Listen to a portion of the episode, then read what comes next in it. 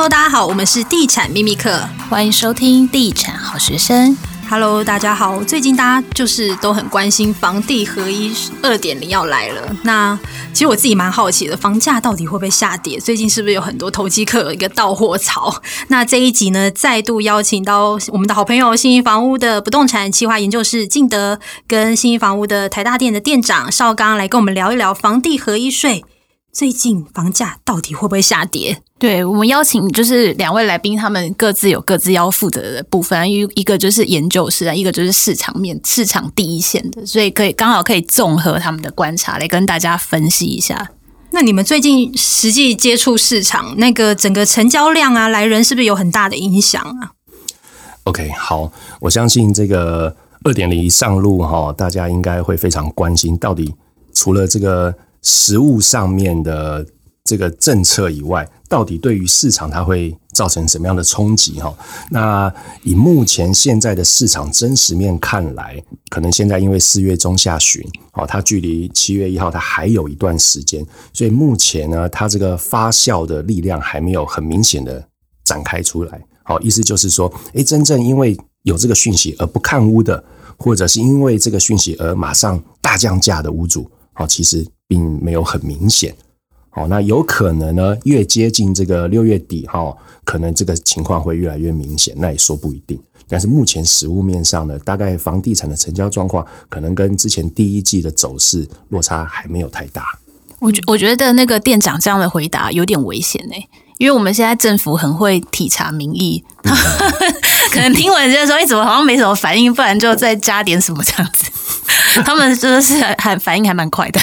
对啊，因为其实这一波我还身边还蛮多自助客的朋友，他们过去可能在看房子的时候会比较冲动性的购物，因为整个市场是非常的热的，因为大家都知道去年整个热钱啊，包括缺工，然后原物料上涨的一些呃现象，所以很多呃呃一些从化区甚至有还蛮多建案都很热销的。但是他们这一波其实政府在炒房，的确自助客他是不是会延长他整个看屋的一个意愿跟他整个就是购买的一个速度这样子。OK，好，这个部分哈，我们从这个二点零的内容，我们可以来大概细究一下哈。因为呢，它主要针对的第一波可能首当其冲的大大概是预售屋的市场。好，这个我们在上一集有提到过了哈。那呃，其次呢，它大概是针对这种呃持有大概两年到五年的啦，好，甚至是你一年到一年以上不到两年的这一些。持有者屋主，他的税率他会被瞬间的提高了哦。那以目前上现在市场上正在尾售的屋主，我们看起来哈，如果持有五年以上，他大概有占了七八成左右。也就是说，诶，这样的政策，它其实并没有影响到这些屋主他的税率，所以他对于他自己的售价啦，或者是他对于市场上的一些状况，他可能他的心态还是维持在过去的那种期待。也就是说，当然买方他因为这样子的一个。一个政策，它可能会对房价下修，它会有预期的心理。但是，毕竟这个买价、成交价，它还是得靠屋主或者是买方他去共同合意的。那当屋主他还没有被这样子的这一波的这个二点零所影响到的时候呢，可能也许在价格上面，大家还是会有还还有一段差距。所以店长的意思是说，以因为您负责的是台北市中心这边的区域嘛，所以市中心这边目前有售屋需求的这些人。他们其实本身就是自住型的，比较少会遇到那种自产型的。现在在卖房子的，的确，从二零一六这个房地合一以来，哈，我相信投资客的比例大概已经减少很多了。所以现在慢慢剩下来的，大概都是刚性需求的客户在自己做买卖，连尾售的案件，大部分也都是自住型的换屋的屋主。好，所以其实这一波，你说要彻底去影响到整个房地产，让它大翻盘，呃，其实是有它一定的难度。那当初政府它的用意大概就是在这个短期持有的这些住户身上，他要他去他去做一些裁决，好，那或者是这个讲白一点就是投机型的，我买来我根本就没有要住的，我买来就是收租的，我当初预计我收租收满两年，我之后再卖啊，我这样子税率就下来了。可是现在不好意思，你收租两年，你可能税率还是很高，你可能要收租租到五年，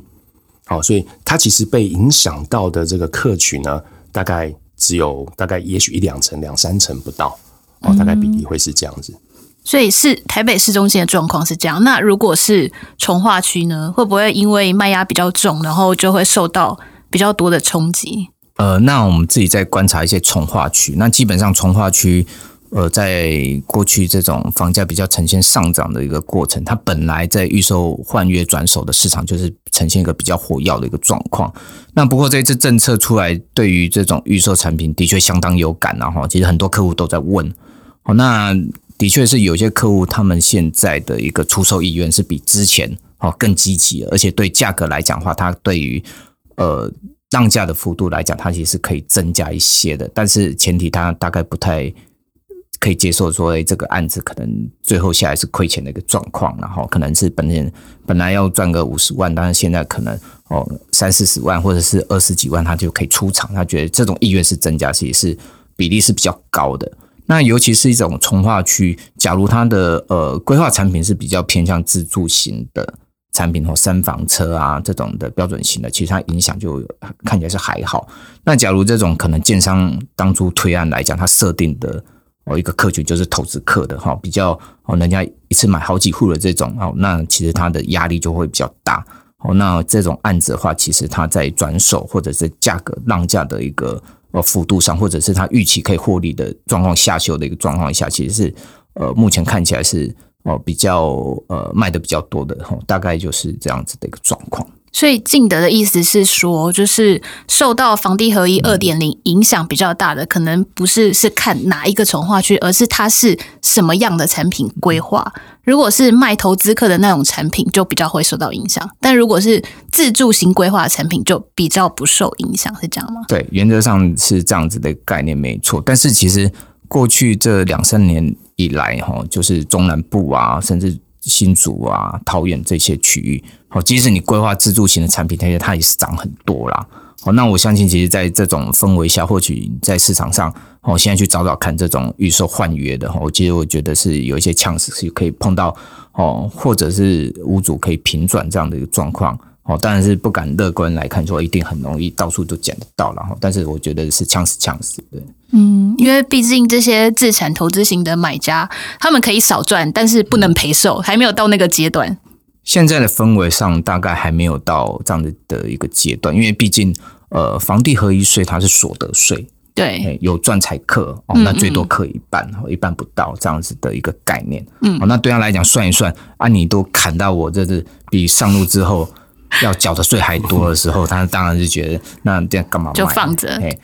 除非是口袋不够深的啦，他可能会断头的那一种。对，就因为投资预售，他们大概有一些人他的想法是这样哦，比如说我投资一个总价比较低的房子，我可能说，哎，那这一间我可能想说赚个三十万、五十万哦，我就要走了。那他其实没有想到说我要跟你这种绑个八年天长地久这种想法哦，所以原则上这种话他。的，在这个现在这个阶段，它其实让价的一个空间是会比较大一点的，因为它本来哦就没有要持有这么久，那尤其是在这个税制之下，有一些时间上的一个紧迫性来讲的话，我觉得是有一些机会的。嗯，那对于这一波自助客，如果看屋要注意哪一些呢？OK。呃，我想自住客他大概对于行情的敏锐度会很高哈，因为他一住可能就住了三年五年哦，他当然希望说，我在买到这个房子的时候，可以买到比较经济实惠的价格。那通常我们在第一线接触民众呢，我们会给民众一个建议，就是因为现在实价登录非常透明了，好，那实价登录一定要做好功课，那而且呢。呃，这个实价登录以外，你没有看到的东西，可能你自己也要做一些交叉比对，或者是透过这个跟你接手的这个中介，好，是不是有经过充分的讨论？比如说，好，实价登录它可能，诶，出来它是一个范围，好，从最低到最高，好，我们抓近三个月，甚至近半年，你大概你用你拿笔啊、计算机啊，你都可以会有一个很好的概念。可是你不知道说它中间它大概有什么过程细节是没有实价登录上面没有透露出来的，比如说它的装潢。它的楼层、它的面向、它的格局，光是一栋同一栋社区里面，它的楼层不同、面向不同，它的单价一平价差可能就会差到十万。好，这是在台北市极有可能发生的状况。那如果你只单方面的去看这些数据的话，很多东西你没有办法去建构你很多元的认知。好，这一点会就会比较建议客户呢，一定要多方的去参考。好，这是一块。嗯、对，对我我对这一件这一个非常有感，因为我们最近有写一个 po 文。就是 就一直被网友纠正。我们就写说，就是有一个朋友，然后他买那个中古屋，然后买完之后才发现，就是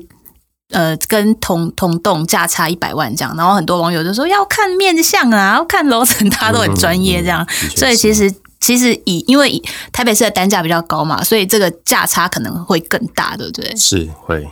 嗯。那因为刚刚有说到，因为去年整个市场是蛮热的，因为热钱资金回流。那你们接触的豪宅成交应该也算蛮多的。房地合一呢，对之后豪宅市场的影响，你们怎么看呢？OK，呃，其实的确是哈，在去年的时候，我们豪宅成交的比例真的算是新高哦，尤其是在天母那个区块。好，我相信大家也都知道，这个上亿的两亿多以上的，啊，哈它成交这个频度非常频繁。那到了今年的年初呢，还偶有零星的案件有传出来哦，有成交。那在我看来，这个月稍微稍微有一些些平息。好，那会不会是因为这个二点零它越来越成熟，它这个风头越来越越来越扩散开来，所以导致这些豪宅型的客户呢，他们相对比较敏感、很敏锐，因为可能他们的身份地位啦，哈，他们的收入啊、阶级啊，平时都获取比较多的资讯，他们对于市场的变动，他们是相当敏感的。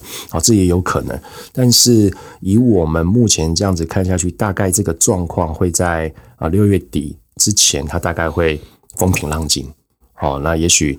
呃，当然，我觉得二点零它这样子的一个影响哈，可能从现在到五月，甚至到六月，它它只会多不会少，因为知道这件事情的越来越多，受到这件事情影响的客户越来越多，好，它可能呃会慢慢扩散开来，但是到了下半年之后，它大概就会回归一个平静了，好，大概是这样子。嗯，其实我一直以为就是对豪宅客来说，二点零应该是不太会有什么，因为他们其实现金也不缺，然后。放着它也没有什么急卖的需求，所以对他们来说，应该冲击其实是会比较少一点吧。因为呃，豪宅客其实有一些人，大家说这个没有贷款，然后用公司的名字来买。那我想，其实他们在买豪宅，大概现阶段这个时间点，没有想说这个。豪宅以后卖了一平要赚个三四十万这样子一个概念啊，所以在没有预期可能房价会大幅上涨，或者是以后增值的想法，可能单纯现在的豪宅客其实自用的比例其实是很高的。哦，那在这样子的一个状况下，当然房地合一二点零对他来讲，哦，可能是信息面或者是一些呃房价面的一个预期啊，那实质面上来讲影响应该是会相对有限。那豪宅客我们自己在观察，其实。他们在不动产的一个自产或者是自用上，哦，他们不太会说，哎，想啊，我以后要赚多少钱？他们反而会把自己的重心放在本业上，因为毕竟现在的一个股市大概一万七千多点，对大多数的大股东来讲，可能资产都是增加非常多的哦。那个部分，呃，可能获利的速度会更快，而且是他擅长的，哦，不见得会要在这个不动产的一个豪宅上面要赚很多这样。对，没错，我觉得就如敬德所说，因为我们我们最近跑一些豪宅案，确实也发现，因为疫情的影响，所以其实很多豪宅客现在出手买豪宅真的是自用，因为可能本来孩子都打算在国外落地生根，结果被一个疫情，很多人都回来，然后本来买一户可能变一次要买三户四户这样，但是其实都是自用居多啦，不不太会想要去赚那个价差的增值，这样顶多就是保值吧。因为以前就豪宅客不好约。因为常常飞来飞去的，好，那这一波刚好疫情都在国内，好，所以看屋的时间增加，好，那然后手上这个资产又大幅增加，所以他们的意愿应该是比较强，而且需求也是刚好，呃，一直都存在啦，对。嗯，豪宅终于动起来了，之前非常非常的惨，对，有一阵子啊，蛮蛮对啊，我看大家都好辛苦哦，每个建商都改产品啊，改中小平数的，没有人要做豪宅，对，一百百平以上就有点有点有点吃力了。但是去年的确真的还蛮多豪宅都有动起来的，但是也看要今年七月一号上路之后，对于整个房市的一个状况，我也可以请这两位来帮我们分析一下。啊，房地合一二点零上路以后，对房市今下半年的房市跟明年的房市到底有什么影响？其实大家就想知道什么时候可以进去捡便宜啦。OK，好，呃，我相信大家都很关心这个话题哈，不会想买贵，就是想捡便宜，是吧？那以我这样子看来，因为像刚刚提到的，政府它制定这样子一个策略，它是针对特定特定性的持有。好，所以它不是全面性的封杀你，全面性的一定要你房价降下来。好，那我相信这样子的方式也是台湾民众他比较可以接受的方式。好，那除了预售屋以外，哈，我觉得呢，呃，就我们现在市场观察，呃，目前现在大概我打个比方哈，呃，两年前之前买的预售屋，它现在已经即将要交屋了。那你说有没有呈现这个房价下修的状况？坦白说是有的。好，那所谓的这个下修指的是想什么下修呢？是屋主心态的下修啊。他本来预期我可能在今年我卖掉之后，我大概可以赚个一成，好，这是他最原始的预期。后来有了这个话题之后呢，他开始想说，诶，那我就平盘出脱就好了，我把我原本付给建商的本金我拿回来就好了。那但是有的屋主他现在要卖房子，他必须考量到这个给中介的这个佣收。好，那我们也确实有遇到过，就是诶，他给付给中介公司的佣收比他自己获利的还要多的，好，他也愿意先出脱了。那甚至有一些屋主呢，他想说，算了一下，假设我这个七月一号二点零的制度开始来了之后，我要缴四十五趴，我要缴三十五趴，他把那些税率先换算出来，他发现，诶，那我这样子，我以后可能要多缴好几几十万，甚至一百万，那我不如我现在就。少几少赚几十万，或者是少赚一百万，我现在就出土了，也有好，但是这只是针对预售屋的部分。那我自己在看中古屋这个市场，我觉得长期看起来，它还是会维持在实价登录那个比较平稳的区块里面。当然有一些状况比较特殊的，可能屋主急用钱的，或者是他的屋况比较不好的，当然这些我还是有下修的可能啦。好，但是长期看起来，我觉得这个房市的交易量或者是交易价格，它大概还是会蛮稳定的。嗯，以上。那进德呢？你怎么看接下来的房市的发展呢？呃，因为房地合一二点零这个政策从讨论到上路时间很快，所以原则上，哦，它对市场上它可以很快就消化这个政策的影响。好，那对于呃下半年或明年市场，我们认为其实市场还是在呃走一个复苏的一个趋势，其实是没有改变的。好，那目前当当然，它自用的需求还是相当的强劲。那在这样的一个过程中，其实政府会很很不乐见房价它呈现一个持续性的一个上涨的一个走势。所以原则上，它可能在这个过程中，它会不断的去有一些政策，哈，试图去让这个房市稍微降温。好，那我想，呃，未来的这样子一个政策。跟方式的影响，应该还是会不断的一些交叉的出现，好，但是整个市场上的格局应该还是呈现一个呃价格比较复苏，好，那在于哦量能比较复苏，那在价格的部分，我相信其实在政府在降温之后，它的走势会比较平缓一些。就是会平平的，还是你觉得说是一个缓涨的一个？有机会到二零一六年的那时候吗？二零一六年那时候做梦，很 希望啊！我要去捡便宜啊！有了，我们有 all in 啊！你看，大家想法都一样，怎么可能会到二零一六年？这大概二零一七年，大家就大家就一起梭哈了，还到二零一六年。其实这几年太多人就就过去几年就该买没买，其实他买气被压缩，然后到现在短时间释放，市场就会。有一些供不应求了，会有这样这样子的一个状况。嗯，好的，那今天也非常谢谢两位来跟我们分享房地合一税哦。那我们就下一集再见喽，拜拜拜拜。